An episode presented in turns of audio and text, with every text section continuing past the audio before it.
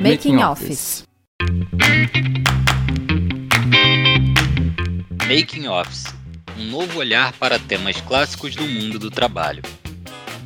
É ESG para lá e para cá. Na internet chovem textos sobre a importância do assunto. Nesse podcast, queremos esclarecer quais são os impactos que ESG tem promovido nas empresas e como isso tudo se reflete em sustentabilidade ambiental, social e de governança. Será que estamos mesmo caminhando para um futuro diferente? Ou é só uma modinha, Tiago? Hoje vamos discutir o que as empresas precisam olhar na prática quando falamos de ESG. Vamos falar também sobre a relação desse tema com a aprendizagem corporativa. Bora descobrir juntos? Fica com a gente nesse episódio. Então vamos ao nosso convidado de hoje. Ricardo Voltolini é um dos mais requisitados consultores de sustentabilidade empresarial do Brasil, trabalhando com o propósito de disseminar a cultura de sustentabilidade empresarial e liderança com valores. Ele é criador da plataforma Liderança Sustentável, movimento nacional que reúne importantes líderes empresariais com o desafio de inspirar e educar jovens líderes. Seja bem-vindo, Ricardo. Olá, pessoal. Um prazer grande estar aqui com vocês para falar de ESG, esse assunto tão falado e tão pouco compreendido e que, sem dúvida, vai impactar o futuro dos negócios. Vai ser um prazer enorme estar discutindo sobre os dilemas, desafios de E, de S e de G. Bom, só para dar um contexto para quem está nos ouvindo, a sigla SG significa em português três pilares que envolvem aspectos ambientais, sociais e de governança, cujas práticas ou não fazem as empresas serem consideradas sustentáveis pelo mercado financeiro e merecedoras de investimentos. Do início da pandemia para cá, houve uma explosão ESG em todo o mundo a gente viu o surgimento de uma série de termos como capitalismo de stakeholders, por exemplo, que são termos que redefinem a maneira como os negócios são feitos. Ricardo, por que agora? Por que estamos falando tanto sobre ESG? Pois é, a impressão que se tem é que o ESG, como termo e conceito, nasceu há 15 meses, né? no, no, no meio da pandemia. Mas não é bem assim. O ESG ele tem 17 anos. Ele nasceu em 2004 mas o que aconteceu foi que ele deixou de ser um tema discutido num nicho, num circuito de investidores atentos e ativistas às questões ambientais e sociais e passou a ser o pano de fundo de negócios no século 21. Então, é sempre importante a gente deixar claro isso, porque tem gente que acha que tudo começou agora na pandemia. Não, essa discussão vem acontecendo.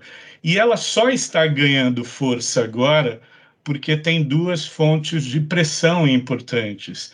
A primeira fonte de pressão é a ciência do clima, que já nos colocou diante de um quadro muito preocupante, para não dizer catastrófico. Não vou entrar aqui na, no time dos catastrofistas, mas os cientistas do clima já apontam que muito provavelmente não conseguiremos deixar de bater o limite considerado por ele seguro de aumento da temperatura, que é 1,5 graus Celsius. É, os cientistas projetam que daqui a 20 anos estaremos superando esse limite e aí as consequências são imprevisíveis, ok? Para negócios e para a humanidade. O segundo ponto, segunda fonte de pressão, é um fator demográfico. Estamos neste momento assistindo, e que bom que estamos assistindo, a ascensão dos millennials ao poder. Millennial é a turma dos 30 e poucos, né? aos 40 e poucos. Essa turma está chegando agora ao poder. O que, que é chegar ao poder? Estão presidindo empresas, estão assumindo cargos em conselhos de administração, estão investindo em empresas, são compradores de produtos e serviços de empresa muito rigorosos, muito seletivos, e eles já escolheram, por uma questão de chip geracional, já vem no, no cérebro do milênio, a questão do propósito. Então, os milênios já definiram que eles querem estabelecer relações de negócio com empresas mais sustentáveis. Então, essas duas fontes de pressão fazem com que o tema ganhe tração no meio da pandemia que foi uma situação que nos colocou a todos globalmente é, numa circunstância de muita vulnerabilidade e de muita insegurança quanto ao futuro. E o ESG vem como uma espécie de utopia, um olhar para um novo jeito de pensar e fazer negócios, mais ético, mais íntegro, mais responsável, mais cuidadoso em relação às pessoas e mais respeitoso em relação ao meio ambiente. Então é isso, é isso que nós estamos vivendo agora isso explica porque o ESG está em alta neste momento. Perfeito, Ricardo. Bom, olhando então que isso não começou de agora, a gente sabe que tiveram outros é, termos que vieram antes do ESG. Eu queria te perguntar um pouco sobre esses termos. Então, a gente sabe que teve é, várias iniciativas, vários movimentos de conscientização das empresas mesmo. É, elas entenderam há muito tempo que para ser lucrativas elas precisavam ter um ecossistema saudável. Eu lembro da Eco 92, quando se falava nisso. Então, eu sei que também teve o Triple Bottom Line, a gente tem os índices de sustentabilidade empresariais, a gente tem, teve o SRI, enfim, o que eu queria te perguntar é por que, que o ESG ele tem esse diferencial? O que, que mudou desses termos para o ESG? Por que, que ele tem, é um alarme tão forte né, e diferente? É, mudou a lógica. Então, vou tentar explicar isso muito brevemente. A gente teve três conceitos ao longo de duas décadas. O primeiro conceito foi de responsabilidade social empresarial. Começou no Brasil ali 1998 com a criação do Instituto Etos no Brasil. E o Instituto Etos foi o disseminador de um conceito de que as empresas deveriam também ter responsabilidades para além do negócio, responsabilidades para com a sociedade e o meio ambiente, com ênfase na sociedade naquele momento, né?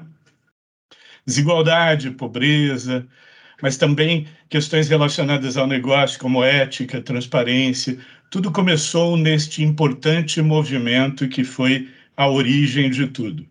Ali pelos anos 2006, 2007, acho que coincide com o primeiro importante anúncio dos cientistas do clima sobre a, a conexão da, do impacto humano sobre o clima, né? então a confirmação de que o homem realmente estava intervindo no clima, a partir daquele momento há uma, uma um movimento amplo de empresas aderindo a novas práticas para tentar, de alguma maneira, impactar menos a questão climática.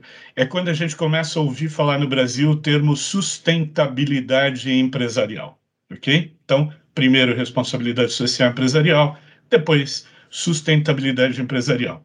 E este termo nos trouxe até agora na pandemia, né? A gente não falava de ESG, ESG era discutido num circuito de investidores mais atentos e mais ativistas. Aí vem o ESG. Em que o ESG muda? Ele traz uma nova lógica. Ele não, os grandes temas são os mesmos de sustentabilidade empresarial, não mudou muito. Mas ele traz uma lógica que é muito focada na urgência no caráter mandatório, então o ESG é mandatório para empresas de capital aberto e ele tem ele é quase mandatório para as empresas que não são de capital aberto, porque ele muda as regras do jogo. Então, imagina, é como a FIFA, a FIFA decide mudar as regras do futebol agora. Quando ela mudar as regras do futebol, não vale só para o Barcelona, para o Manchester United, vale para todos os times, inclusive o time que disputa um futebol de várzea aqui no interior de São Paulo. Também vai ter que jogar com essas regras. Então, o SG traz um conjunto de novas regras.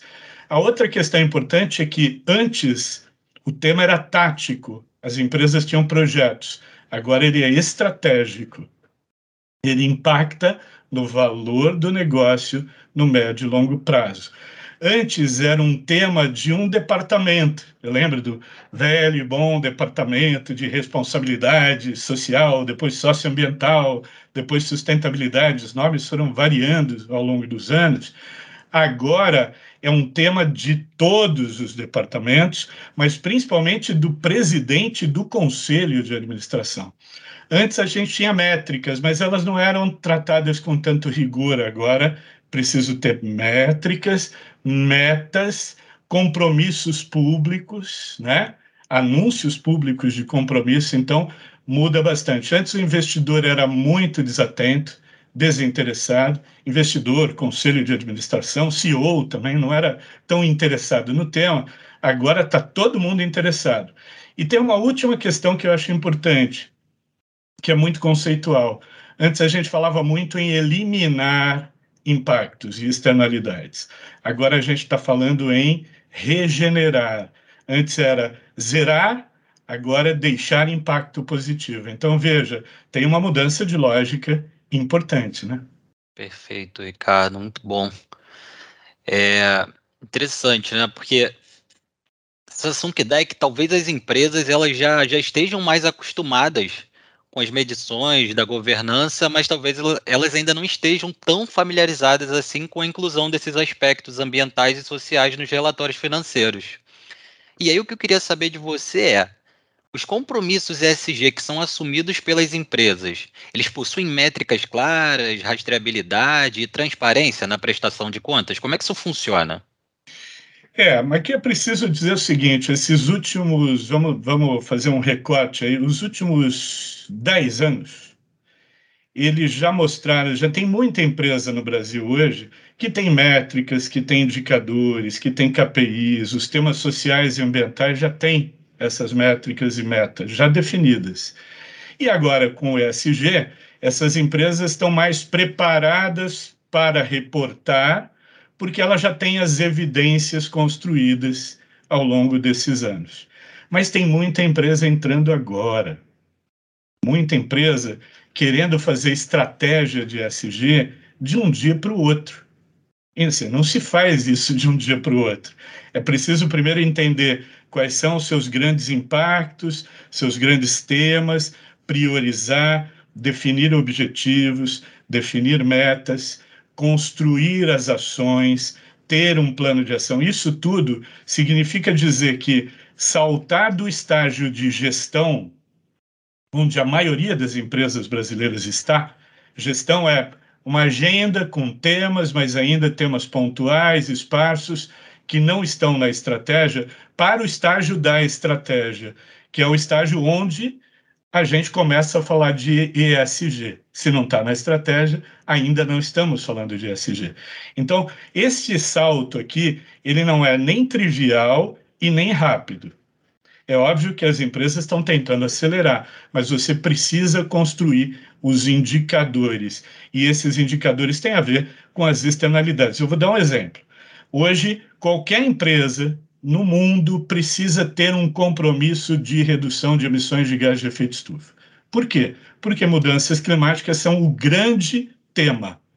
Nós estamos aqui há pouco tempo, né, uma semana da abertura da COP26, que é um evento importante, que vai tratar da criação de um mercado de carbono, justamente porque carbono passará a ter um peso econômico para as empresas, um fardo econômico.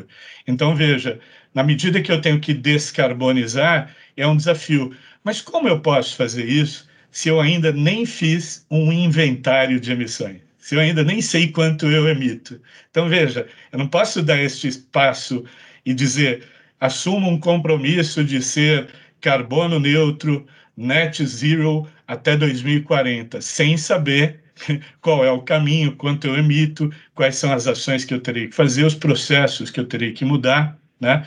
as estratégias que eu terei que criar. Então, é importante deixar claro isso aqui nesse nosso bate-papo, porque muita gente não leva tão a sério a questão da métrica. talvez ainda preso a um tempo em que era um tema de escolha e os líderes procrastinavam muito tomada de decisão. Agora não cabe mais a procrastinação. Agora o senso de urgência está presente e as empresas têm que mudar. Para mudar, elas têm que definir metas e ter indicadores muito claros para que elas possam alcançar essas metas. Perfeito, Ricardo. E aí, assim, ouvindo você falar dessa necessidade de adaptação das empresas, né? Para além das métricas, que já é uma coisa que elas vão ter que aprender a fazer. Você acredita que o ESG ele é uma agenda propulsora de inovação de verdade? Você acredita que ele pode modificar os negócios?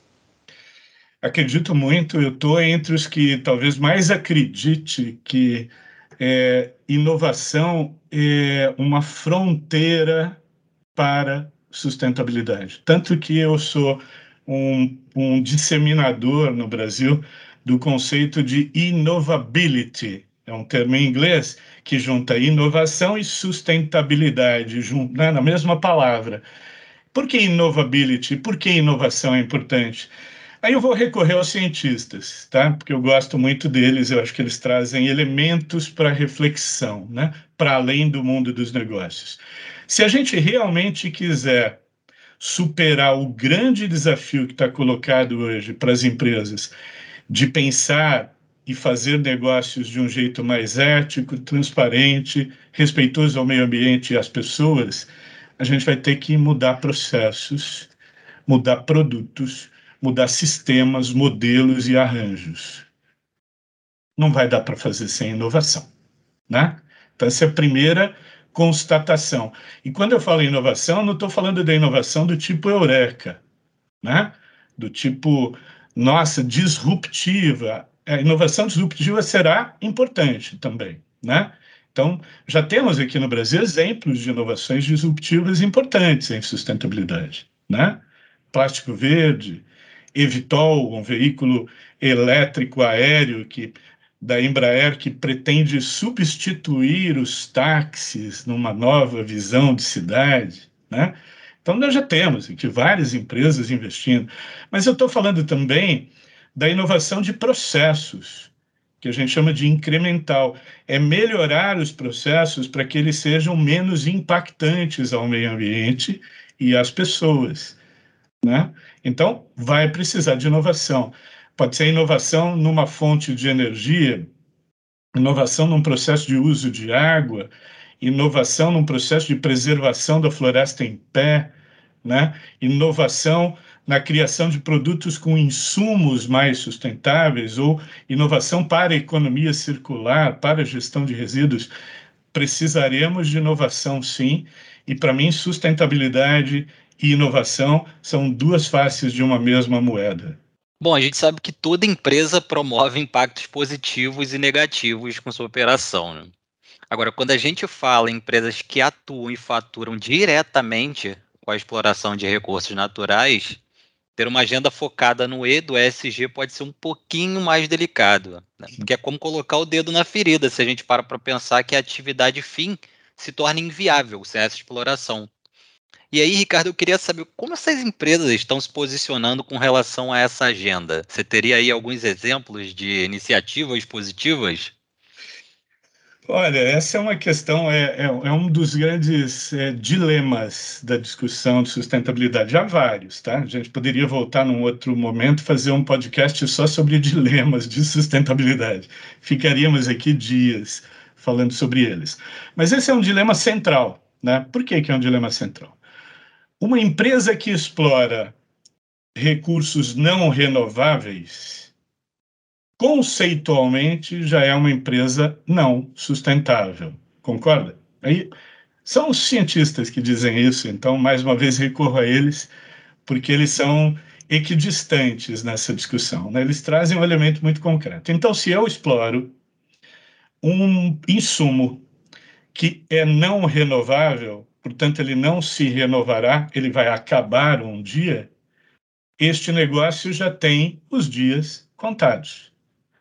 Quando este negócio ainda se baseia em, por exemplo, como petróleo, né?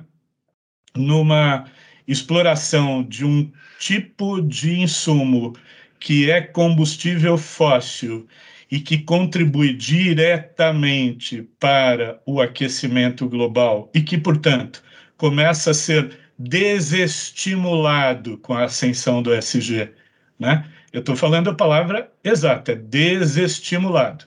Então, os grandes investidores já estão usando como critério de investimento a substituição da energia baseada em fonte fóssil pela energia baseada em fonte renovável, vento, eólica, né? mar, geotérmica, enfim, há vários modelos de fontes não reno... de fontes renováveis. Então, o caminho é esse, porque quando eu digo desestimulado, eu estou dizendo que o capital e os seus articuladores estão definindo como critério que não investirão mais em empresas que tiverem energia baseada no fóssil. Então, quando você olha para isso, você pensa: se as empresas de energia baseadas em exploração de petróleo ou distribuição de produtos de petróleo não olharem para isso, o que acontecerá com elas? Elas vão ficar pelo meio do caminho. Elas deixarão de existir, não sei se é daqui a 30 anos, a 40 anos ou 50 anos. É óbvio que o petróleo não vai acabar, mas ele vai perder a relevância que ele tem hoje. Então, ele vai ser uma fonte num conjunto de outras fontes de energia. Então, empresas de petróleo hoje, eu não vou citar nomes, mas todas elas já têm uma linha de renováveis e já estão querendo ser percebidas não mais como empresas de petróleo, mas empresas de soluções energéticas. Me parece que elas já entenderam qual é o recado que o mundo está dando. Maravilhoso. Você é, muito didático para explicar os impactos das coisas, né? E como isso vai, é, como isso reflete no ambiente corporativo. Bom, vamos para o S, então. No S, é, quando a gente fala do S em 2021, é impossível agora descolar o, o pilar diversidade, né? Acho que a gente chegou num ponto que não tem retorno. Agora essa pauta só, só vai para frente. E aí eu queria te perguntar sobre isso. Como que você vê essa realidade hoje dentro das empresas que estão correndo atrás de ESG?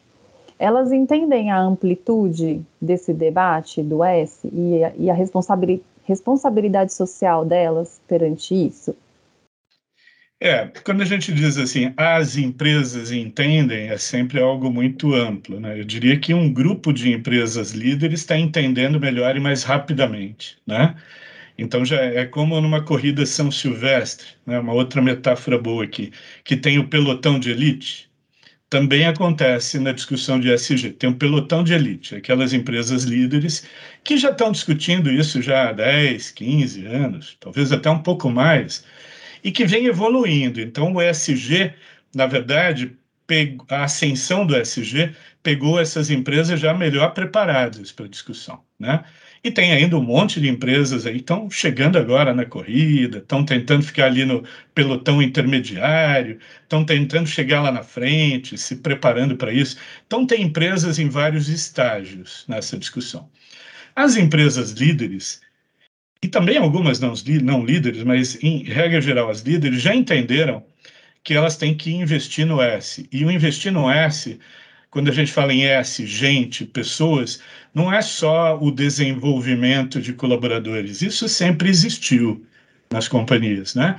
Agora é um desenvolvimento com outro olhar, né? Uma preocupação talvez agora maior com saúde mental, que não existia antes, e a pandemia trouxe este dado novo, a história do híbrido, né? Do modelo híbrido, do home office, das pessoas à distância, isso tudo trouxe uma preocupação de melhorar o cuidado com os colaboradores. Mas, enfim, além deste tema, nós temos um outro tema muito relevante que também vinha sendo discutido, mas agora ganha um status estratégico, que é diversidade e inclusão.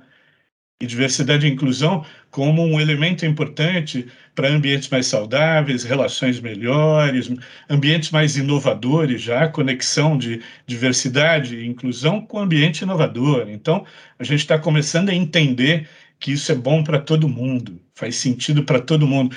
E está começando a entender porque os millennials não pensam de outro jeito. Então, eles querem trabalhar em ambientes diversos, e ponto. Ou as empresas entendem isso ou não terão esses colaboradores. Né? Então, isso é importante. A outra questão é gente fora, né? Comunidades, toda empresa impacta comunidades, e uma tendência que a gente está percebendo é um investimento social privado, que também já existia, mas agora mais estratégico, mais voltado para desenvolver comunidades efetivamente. E eu acho que tem uma questão que eu não gostaria de deixar de pontuar aqui, que tem muito a ver com a realidade brasileira, porque a gente acaba importando modelos de fora, né, principalmente em SG, que é a desigualdade. Né? Acho que a pandemia deixou claro para todos nós quão desigual é o Brasil ainda. Então, as empresas estão entendendo que elas não podem ser uma ilha de excelência e prosperidade num cenário né, num mar de pobreza e miséria. Né? Então, a gente, depois de anos, voltou à situação das pessoas com fome no Brasil de novo. Né? Então, tem duas coisas importantes. Mudanças climáticas matarão pessoas, mas morrerão primeiro os pobres, assim como a gente viu na pandemia. Então, empresas têm um papel, sim, em também discutir, participar desse amplo debate de como reduzir desigualdades. E aí, Ricardo, é, embora talvez não seja suficiente só isso, a gente poderia dizer que essas empresas que investem na implantação de universidades corporativas, em treinamento e desenvolvimento dos seus times, mas assim de uma forma mais estruturada e conectada com as novas demandas da indústria 4.0, hoje já se fala em, em 5.0, né? A gente pode dizer que elas estão um pouquinho mais aptas e alinhadas com esse S do, do ESG? Com a discussão de desenvolvimento de pessoas, sem dúvida. Né? Assim, é, sempre me pergunto, é melhor você é, trabalhar a questão da cultura da sustentabilidade numa empresa que tem universidade corporativa ou não? Claro que é, é óbvio que é, porque já tem uma estrutura, portanto, se tem estrutura, a empresa já olha de modo estratégico para o desenvolvimento de pessoas. Então, é claro que quando eu estou falando de sustentabilidade OSG, depois do estágio de estratégia, tem um quarto estágio muito importante, que é o estágio da cultura. É como este tema entra na cultura da empresa, a tal ponto de cada um dos colaboradores entender qual é o propósito da companhia, quais são seus objetivos, por que ESG é importante, e despertar um senso de pertencimento, de alegria, de entusiasmo, de estar naquela companhia com a ascensão dos milênios, isso se tornou, eu diria, mandatório. Não fazer isso é perder a capacidade de atrair e reter estes colaboradores jovens. E aí tem uma outra discussão importante que também já está pautada no Fórum Econômico Mundial, que é a seguinte: para fazer a transição de um modelo business as usual de fazer negócios, que é este antigo, mas que ainda está aí, para um modelo ESG, modelo sustentável, de capitalismo de stakeholder, de orientado por propósito. Né? Os nomes variam, mas para um modelo de fazer negócios mais ético, íntegro, respeitoso e cuidadoso, precisaremos de um líder de outro tipo. Este líder de outro tipo vai ter que carregar todas as competências técnicas do bom líder do tempo anterior.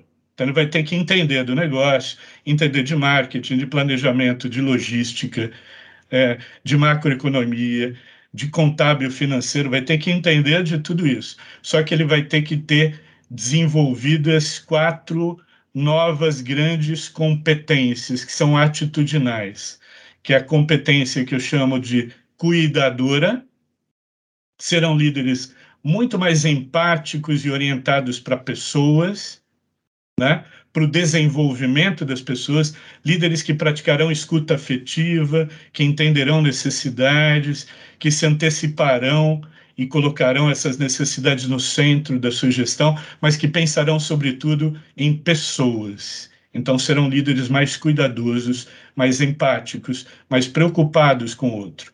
A segunda dimensão é que eu chamo de é, dimensão ética. Serão líderes mais preocupados em fazer o que é certo. E nós sabemos o que é fazer o que é certo. Mas não abrirão mão de fazer o que é certo. Né? Não abrirão. Eles tomarão decisões baseadas sempre na ideia de que um negócio não pode prejudicar pessoas e meio ambiente. E qualquer decisão de negócio que prejudicar pessoas e meio ambiente não será aceita. Então, são líderes que abrirão mão de negócios, ainda que lucrativos, se estes negócios impactarem negativamente meio ambiente e pessoas. Então, olha a novidade que vem por aí. Tem muita competência nova. A terceira competência serão líderes mais inclusivos, que respeitam as diferenças, que, que lidam bem com a diversidade e que transformam as diferenças em valor para o negócio, né?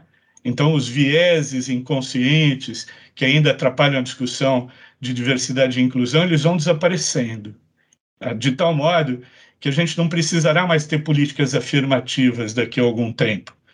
Não, as empresas serão mais diversas naturalmente. E uma quarta dimensão que eu acho muito importante é a dimensão ecocêntrica. Ecocêntrica faz uma oposição ao egocêntrico. Então a gente vai ter líderes muito mais preocupados em serem melhores para o mundo do que serem os melhores do mundo. Né? Líderes preocupados muito mais em olhar de forma sistêmica e interdependente para as relações que, é, que, que atuam como a empresa, no conjunto de satélites da empresa e saberão tomar decisões melhores, porque essas decisões serão ponderadas pelo humano, pelo ético, pelo respeito, pela integridade. Então, essas quatro dimensões, elas necessariamente terão que ser trabalhadas daqui por diante nas escolas de negócio, nas universidades corporativas, porque este é o novo líder que o mundo está requisitando. Nossa, perfeito, Ricardo, perfeito, muito, muito bom. A gente fica aqui imaginando, né? Exatamente. Esse, esse momento que eu quero estar tá nele, eu quero fazer parte dele. Deixa Vocês a gente estarão. sonhar. Bom, muito bom. Bom, como o SG é uma novidade ainda, né, tem uma, a gente tem uma série de discussões a respeito do sentido do S, né, e de como ele vem sendo entendido pelas organizações.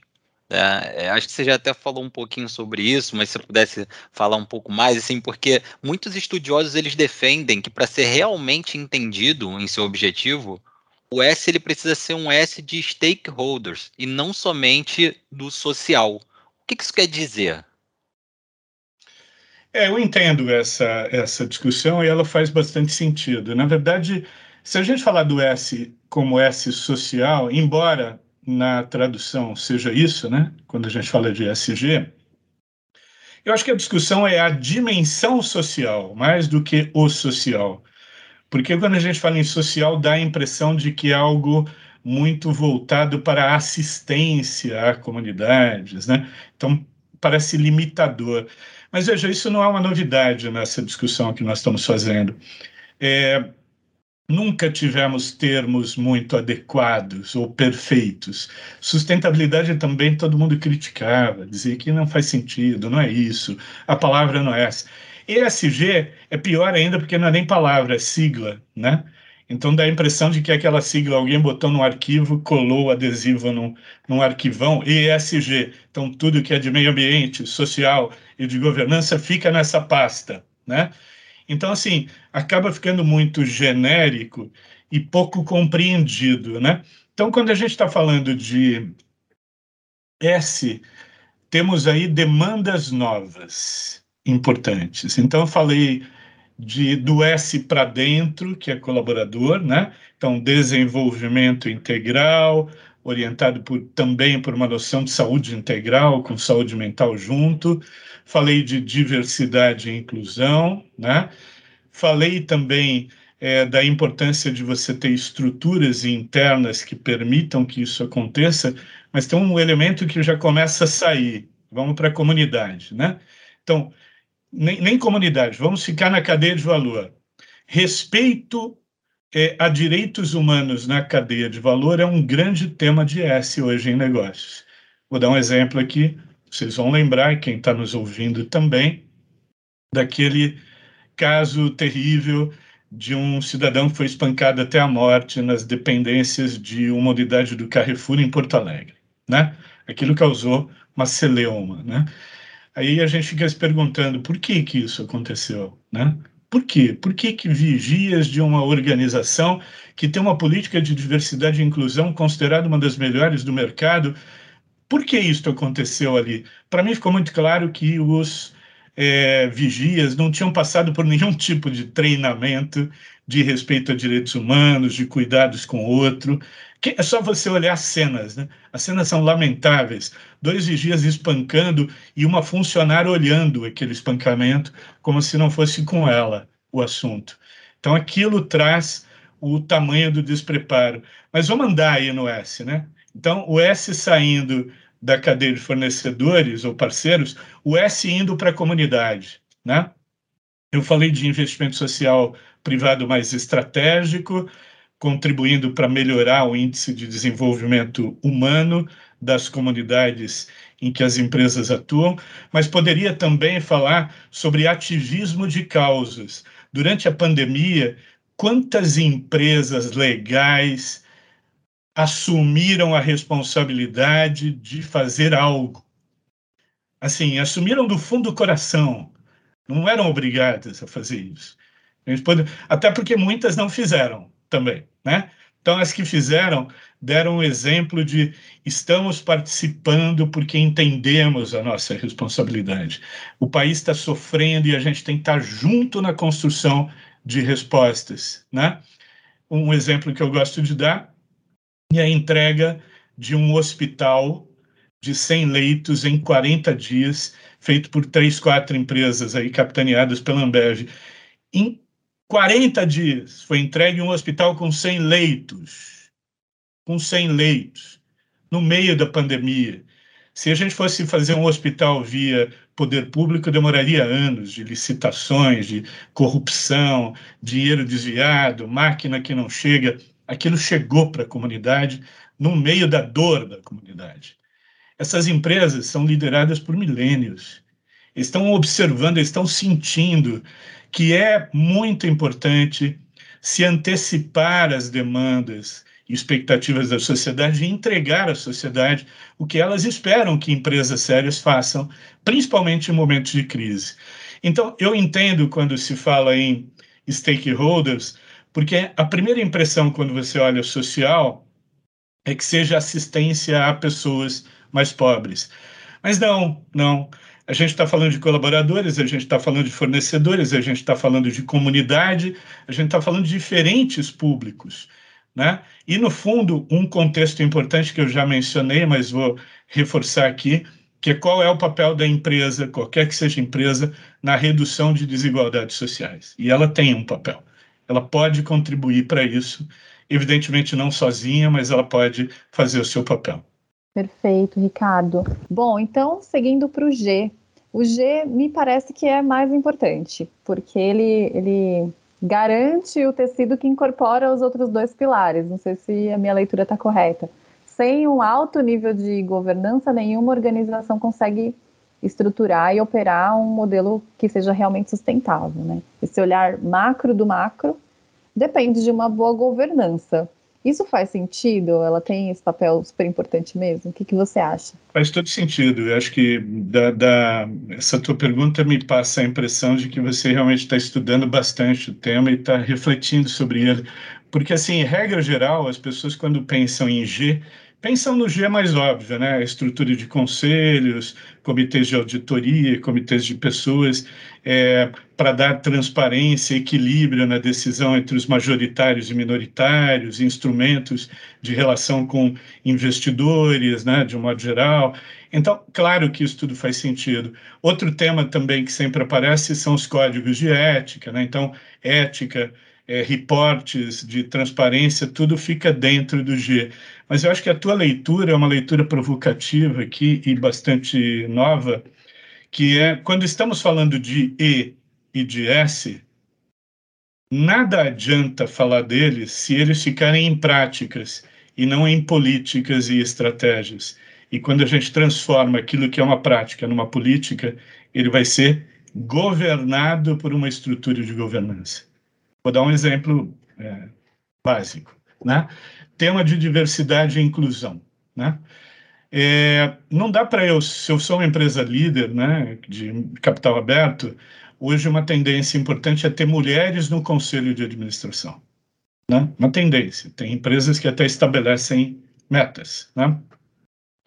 Veja, um tema de diversidade e inclusão que impacta diretamente a governança e que, portanto, tem que ser governado né? O termo governança é bom porque é como eu governo, como eu oriento todas as decisões que eu tomo.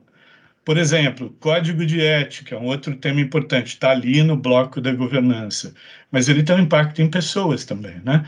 Normalmente, o que, que as empresas fazem? As empresas trabalham um, um telefone, do tipo telefone vermelho, né?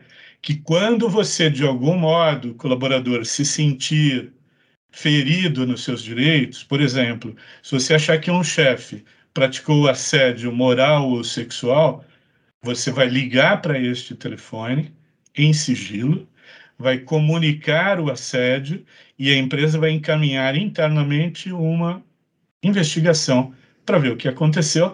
E olha, isso funciona muito bem. Eu conheço experiências de até de CEO que já foi mandado embora por causa de questões relacionadas a, a este desvios do código de ética e conduta. Então, veja, o que, que é importante considerar? O desafio importante de SG de considerar valor, temas ambientais e temas sociais, ele só se refletirá em valor para a companhia se ele estiver na governança. Se ele não estiver na governança, ele vai ser um conjunto de práticas soltas, pontuais, dispersas. Então faz todo sentido o que você está dizendo.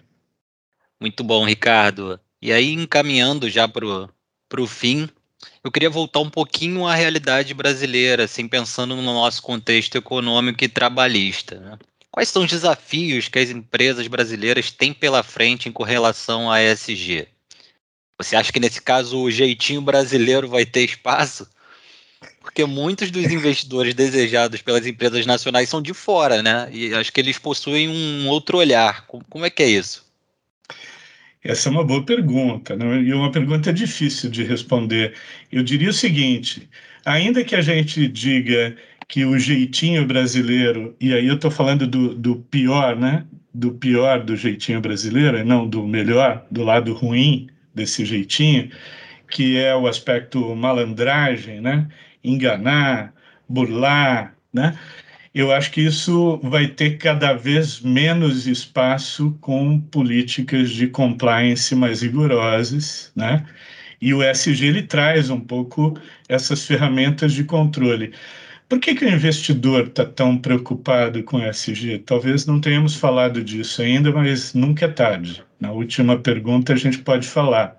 O investidor está preocupado porque ele está fazendo uma análise, quando ele coloca o dinheiro dele numa empresa, de qual é o risco daquele dinheiro é, voltar menor, eu fazer um investimento e perder o meu investimento. E antes, o único aspecto considerado nesta análise era o econômico-financeiro. Agora, os aspectos ambientais, sociais e de governança também entram na parada. Então, uma empresa que impacta o meio ambiente negativamente poderá no futuro trazer prejuízos, aí, perdas a esse investidor. Uma empresa que trata mal seus colaboradores, que trata mal seus fornecedores, que trata mal sua comunidade, também. E uma empresa que não tem um mínimo controle ético, né? Uma empresa que, por exemplo, paga propinas para agentes públicos, é, vamos dar um textualmente, uma empresa que paga propina para agente público, ela no futuro pode ser, pode prejudicar o dinheiro daquele investidor, né? Então, me parece assim, eu tenho um investidor que agora está mais atento. E se ele está mais atento, ele vai cobrar muito mais rigor nas ferramentas de compliance. Então, eu gostaria de dizer a você que nunca mais haverá espaço para o jeitinho brasileiro, o pior do jeitinho brasileiro. Mas eu estaria sendo ingênuo, né? Sempre se descobrirá um jeito de fazer a coisa errada, embora saibamos o que é fazer a coisa certa. Mas eu acho que o ESG vai criar mecanismos de controle que vão tornar esta aventura de fazer errado um pouco mais complexa. Vai dar mais trabalho, né? Então, assim, a gente costuma brincar que o brasileiro precisa ser estudado pela NASA, a NASA vai ter que se especializar em estudar esses casos extras de como se conseguiu burlar um mecanismo de compliance. Né? Então, é claro, eu não sou ingênuo de achar que apenas ferramentas de compliance reduzirão, eliminarão o problema do jeitinho, da malandragem, do desvio, da corrupção, mas tornarão cada vez mais difícil que isso aconteça. O que ninguém te conta. Ricardo, o que ninguém te contou sobre a ESG? Olha, ninguém me contou que isso aconteceria enquanto eu tivesse ainda na ativa trabalhando, porque eu confesso a você que isso sempre foi um grande desejo, né, para quem está trabalhando há mais de duas décadas, ver isto acontecer, né? ver a discussão de sustentabilidade e ganhar um status estratégico. Ninguém me contou que isso aconteceria enquanto eu estivesse trabalhando ainda. Eu achei que eu ia ouvir essa notícia na praia, aposentado, do meu neto como CEO de uma empresa dizendo: vovô, tudo aquilo que você ajudou a construir agora está acontecendo. Mas não, veio antes. Então, que bom, né? Que bom que veio antes, Ricardo. É. E que bom que a gente conversou com você hoje também. Foi uma aula, um, nossa, muitos esclarecimentos, muitos esclarecimentos sobre ESG hoje. Queria te agradecer por ter atendido o nosso convite. Aprendi muito hoje. Muito obrigada pela sua participação.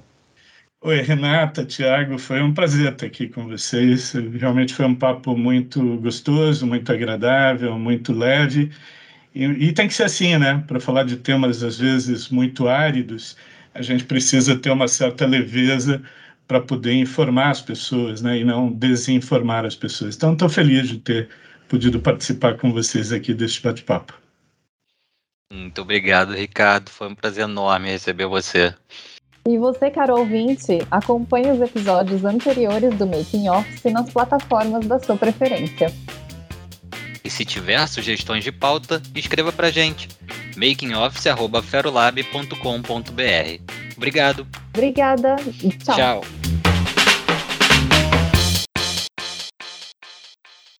Esse podcast foi produzido por Aferolab.